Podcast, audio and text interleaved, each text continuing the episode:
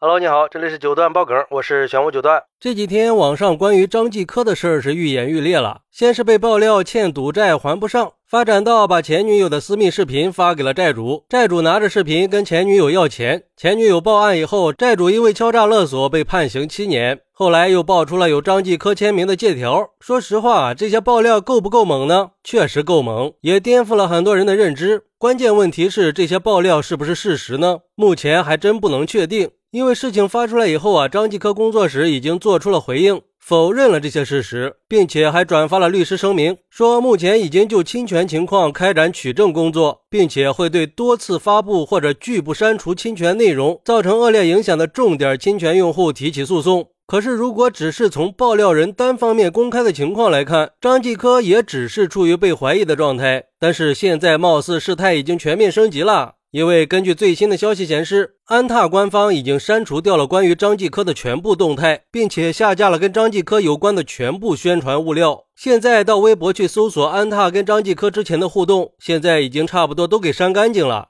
也就是说，从安踏方面做出的实际举动来看，从所有人的反应和种种情况都在说明一个问题，那就是张继科必须要现身，正面的做出回应，要不然事情还可能会继续升级。甚至已经有官方媒体指出，张继科事件已经是严肃的法律事件了。事情发酵到现在，不管是从还当事人一个公道的角度，还是明确法律的严肃性，都不能任由当事人自说自话了。是时候给公众一个真相了。看来这个事儿是真闹大了呀！不过，对于这个事儿，有网友认为，这么一堆烂事儿爆出来，分明就是有人想搞事情嘛。其实张继科的事儿本来就不算秘密了，早在二零零四年偷玩菠菜游戏就已经闹得人尽皆知了。只是后来在乒乓球上的天赋拯救了他，不停的夺冠，后来又成功的泡到了景田，一连串的偶像梗掩盖了他那些渣的气质。但是这几年，张继科已经脱离大众视野了。现在爆料他的一堆烂事儿是为了什么呢？单纯的供我们消遣娱乐吗？肯定没那么简单。现在是流量时代了，很多人为了博眼球、博流量，什么下三滥的手段都能使出来。刚好张继科就有这些黑料。就像布满了灰尘的废铜烂铁，造飞机大炮可能没指望，但是关键时候换些碎银子还是绰绰有余的。等这个事儿过去以后，肯定有人名声大噪，也有人再度翻红，最后是各取所需，一片欢乐祥和，其乐融融啊。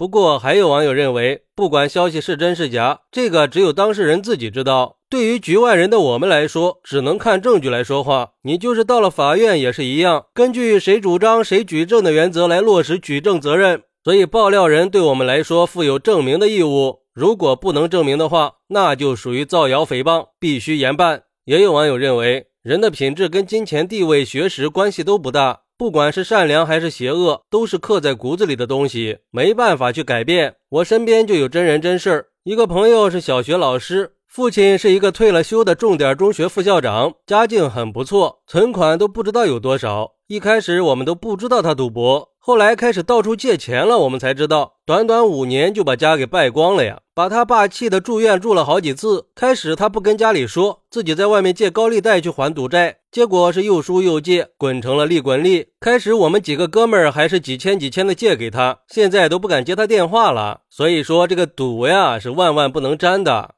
哎，其实我觉得呀，既然舆论能发酵这么久，说明这背后还是有事儿的。不过，我觉得现在应该离真相也不远了。毕竟发展到现在，这已经不算是个私事儿了。从现在引发的讨论规模来看，这已经关系到社会对公平正义的认知，而且我们的疑问也需要有人来解答。所以，还是希望双方当事人都能够做出进一步的正面回应，澄清传言，给我们一个交代。如果造谣和传谣侵犯别人的合法权益，也应该趁早制止。尤其是针对明星的谣言，有一定的传播度，很容易造成大的影响。但是网络它不是法外之地呀。也希望我们都可以谨言慎行。如果不是造谣，也希望张继科方面能够做出正面的回应，避免造成不必要的恶劣影响。有关部门也应该趁早介入调查，毕竟是公众人物嘛，很容易出现一些恶性舆论。好，那你是怎么看待张继科事件的呢？快来评论区分享一下吧！我在评论区等你。喜欢我的朋友可以点个关注，加个订阅，送个月票。拜拜。